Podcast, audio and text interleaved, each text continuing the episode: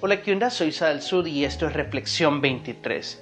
Demon Slayer es un anime muy interesante que me pareció bastante radical su forma de narrar y su forma de presentar una historia que es muy diferente a lo que uno se imagina como un anime. Claro, tenés de referencia a Dragon Ball, por ejemplo. Eh, últimamente, o para los más chicos de la casa, tenés a Naruto o tenés eh, Boku no Hero.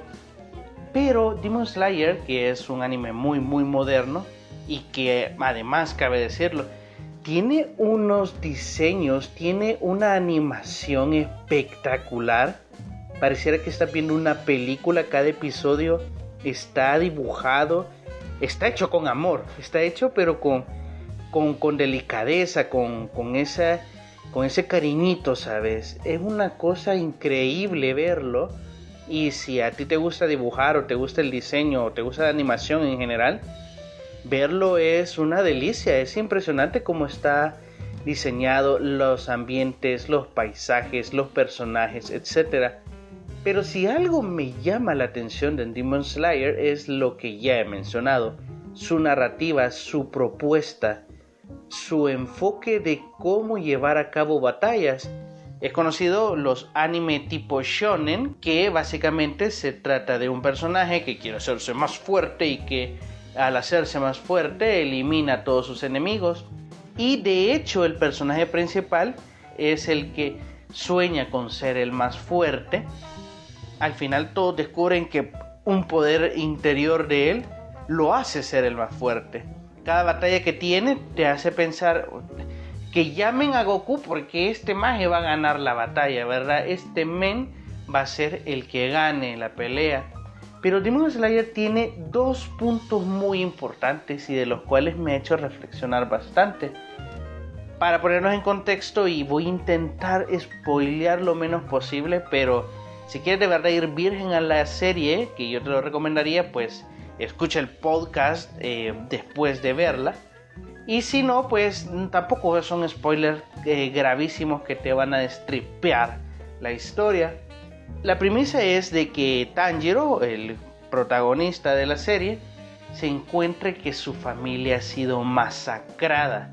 Su mamá y sus hermanos están totalmente desangrados en su hogar y obviamente un asesino ha entrado a robarle su vida. Pero se da cuenta que su hermana está con vida, está desangrada, pero todavía tiene señales de vida. Él la toma y como está en un pequeño pueblito de Japón, la carga en su espalda para llevarla a un médico que se encuentra en la ciudad o en el área urbana de donde viven. La cosa es que mientras la lleva, la hermana se despierta y él, oh, por Dios, qué bueno, agarra, mi hermana está viva, qué frutas. La hermana se ha convertido en un demonio y comienza a atacar a Tanjiro. Y esto ya te deja un poco friqueado porque eh, ponte en la situación del personaje. Quisieras, si uno de tus familiares, uno pero de los más cercanos, ¿sabes? Como una hermana, se convirtiera en un demonio. Y la esencia es que en el... Todo esto pasa en el primer episodio.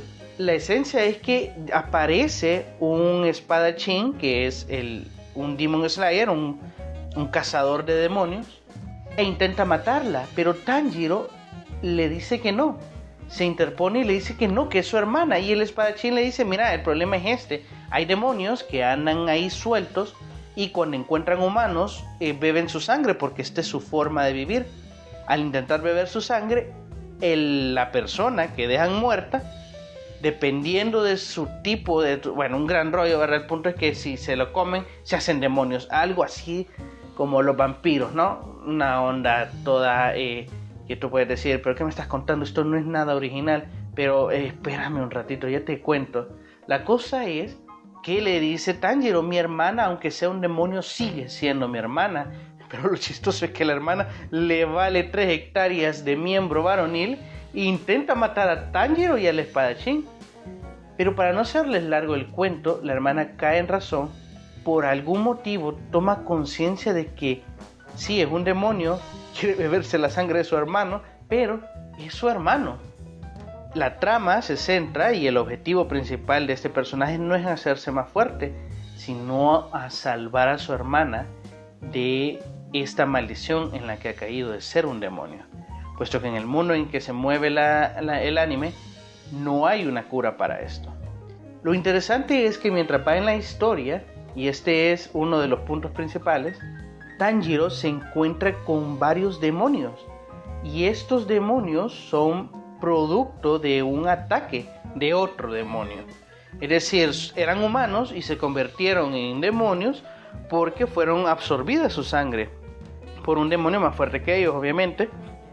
Tanjiro se convierte en un espadachín, en un cazador de demonios y su misión es matarlos, obviamente es terminarlos, pero lo interesante es que este men se encuentra con demonios que tienen este pasado oscuro. No son demonios porque quisieron, no son demonios porque aceptaron ser demonios, porque son los típicos malos de, los animes, no sé si te has fijado. No quieren comerse a seres humanos porque lo deseen, sino que porque su cuerpo se los pide y fueron víctimas, víctimas de otros demonios que sí son malvados. Y lo interesante es que cuando te encuentras con esos monstruos y Tanjiro se está enfrentando a él, tú dices, ah, vale, este men pueda matar y destajar a este demonio que me, que me está de verdad tocando un poco la moral por, por lo horripilantes que los dibujan. Pero cuando el demonio cuenta su historia de cómo ha llegado a ser demonio, de lo horrible que lo está pasando y de que no quisiera ser un demonio, cuando Tanjiro los mata, te da cosas, no sabes si ponerte feliz o triste, porque te has encariñado o te has identificado con el demonio, porque lo interesante no es como que te pintan de que, ah, yo era un ser perfecto y me atacó un demonio y me convertí en demonio, no, sino que te cuenta escenas familiares, te cuenta escenas sociales, te cuenta escenas hasta eh, eh, económicas, de estatus económico, en donde tú dices, ah, güey, esto esto también es algo que a cualquiera le puede pasar. Cualquiera se puede convertir en un demonio. Cualquiera puede terminar siendo un monstruo. ¿Cuán difícil puede ser matar a estas personas? Y de hecho lo interesante es que Tanjiro en muchas ocasiones, en muchos enfrentamientos contra estos demonios, él decide no matarlos. Y obviamente no voy a spoilear, pero Tanjiro reflexiona de que él está peleando con demonios igual que su hermana. Que su hermana tuvo la suerte de que él decidió no matarla, de defenderla, de protegerla, de entenderla y de llevarla consigo, de encontrar una solución para que su hambre por sangre humana sea saciada. Que estos otros demonios no tuvieron esa suerte, no tuvieron la suerte de encontrar a alguien que los comprendiera, que los entendiera. Y Tanjiro empieza a defender a algunos de ellos. Pero obviamente son demonios y son monstruos.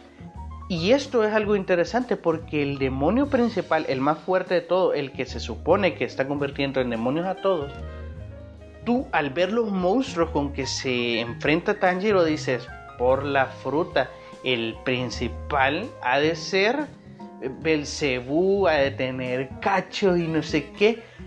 Cuando Tanjiro se lo encuentra, y voy a intentar no spoilear mucho, pero cuando Tanjiro se lo encuentra, es la persona que menos te esperas. Es el personaje más normal y de hecho es un padre de familia que tiene una esposa que es súper cariñoso y una hija que es súper amorosa.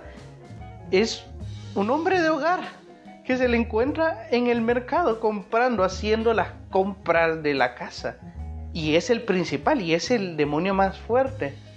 Tanjiro se encuentra con otros demonios que también lo ayudan en su misión, que comprenden la situación que está viviendo su hermana y que desean eh, apoyarlo para encontrar una cura a esto, que no solo le serviría a la hermana, le serviría a otros demonios más. Pero aquí viene lo interesante, es que Tanjiro es un Demon Slayer, es un cazador de demonios. Su misión es matarlos y es ahí donde el anime te pone hasta vos mismo como en esa moral de, men, eh, sí, verdad, hay que matarlos, pero son seres que fueron inocentes y que no tienen la culpa. Y bueno, ¿qué hago con mi vida ahora? Es algo súper interesante.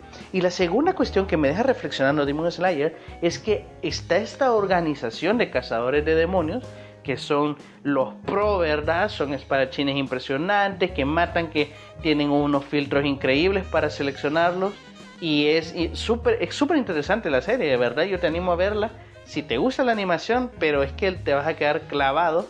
No puedo negar que la narrativa a veces es un poco lenta y te dice, bueno, decime qué pasa después, pero la animación es impresionante y si te metes de lleno con los personajes, como lo estoy explicando, por ejemplo, eh, te hace pensar bastante.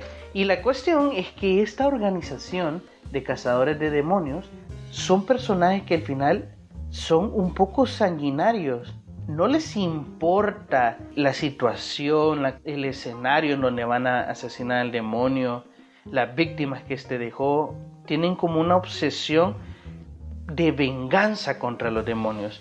Por muchas cuestiones que pasaron en su vida, los demonios son como el reflejo de eso, de eso que odian y se han convertido en cazadores de demonios no por justicia, no por paz, sino que porque odian a estos seres.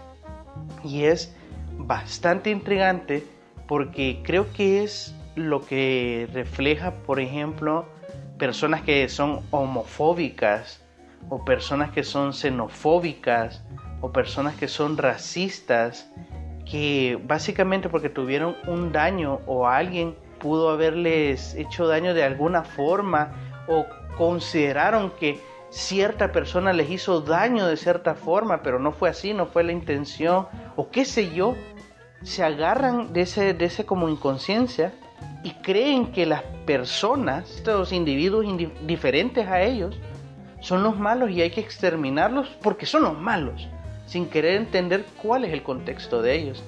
Y esta organización que se supone que son los buenos, tú te terminas diciendo, bueno, al final sí, yo entiendo que son los buenos, yo entiendo que hay que matar a los demonios, pero ¿esta es la verdadera intención de ustedes? Eh, casi que gozan torturando demonios, pero se, le han preguntado si esta persona tiene hijos, ¿sabes? es complicado porque te hace repensar en estas situaciones. Un claro ejemplo son los homofóbicos que muchas personas concluyen, incluso psicólogos, que estos individuos o individuas son homosexuales dentro de ellos, pero enfocan toda su ira, todo su odio, todo su rencor contra la humanidad en esa concepción hasta el punto que quieren erradicarlos, pero te lo disfrazan con que no, vamos a defender la familia, vamos a defender los valores, vamos a defender la moral. Pero es mentira, lo que están defendiendo es su odio, es su rencor, es su ganas de, de destruir a aquellos que creen que lo destruyó a ellos mismos. Súper interesante y de veras, ojalá te des el chance de ver la serie. Si te gusta el anime te va a encantar. Y si no, pues dale una ojeada a esta serie porque está impresionante y te deja bastante en qué pensar sobre la relación esta que tenemos sobre que los malos son los malos porque sí y los buenos son los buenos porque sí. Y esta idea que ha tenido muchos gobiernos y muchos dirigentes políticos de, de racismo así por ejemplo como el gobierno de los Estados Unidos que dice bueno los árabes todos los árabes son terroristas y no nos importa los vamos a matar Igual eh, los árabes, muchos dicen, no, es que los occidentales son racistas con nosotros y lo mejor sería que nosotros dominásemos, y etcétera. Esta como rivalidad entre naciones, etnias, racismo, es tan absurda que ya no se vea a las personas como individuos con pasados, sino que con un color, con un sello. Por eso es que, por ejemplo, en el conflicto de Israel-Palestina, todos los israelíes son malos y todos los palestinos son buenos, o al revés. Pero no, gente, o sea, todas las personas tienen un, contexto, un pasado, y hasta los grandes homicidas, que no es justificable lo que hacen, pero sí tienen una razón de por qué llegaron a ese punto. No, increíble, una serie que, que te deja pensando que su animación es muy buena. En su narrativa le doy un, no sé, un un 3. Pero eh, es súper filosófica, creo yo, y que es muy diferente a lo que conocemos como anime shonen, en donde el protagonista es ultra poderoso, vea, y acaba con los malos, y los malos nada más quieren ser malos porque sí.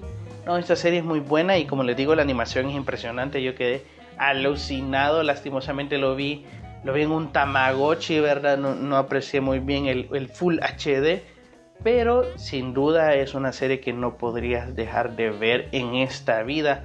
Puedes encontrar en Crunchyroll, creo, que es el streaming de, de animes. Bueno, yo ahí lo vi y creo que todavía ahí está. Va a salir una película este año y realmente va a estar genial por todo lo que explican, que es básicamente más o menos la misma línea que he estado comentando. Pero tú qué opinas? ¿Crees que sería bueno perdonar a los demonios? ¿Sería bueno escucharlos? ¿O también habría que poner entredicho la función de los grandes buenos, de los defensores de la moral de nuestros tiempos?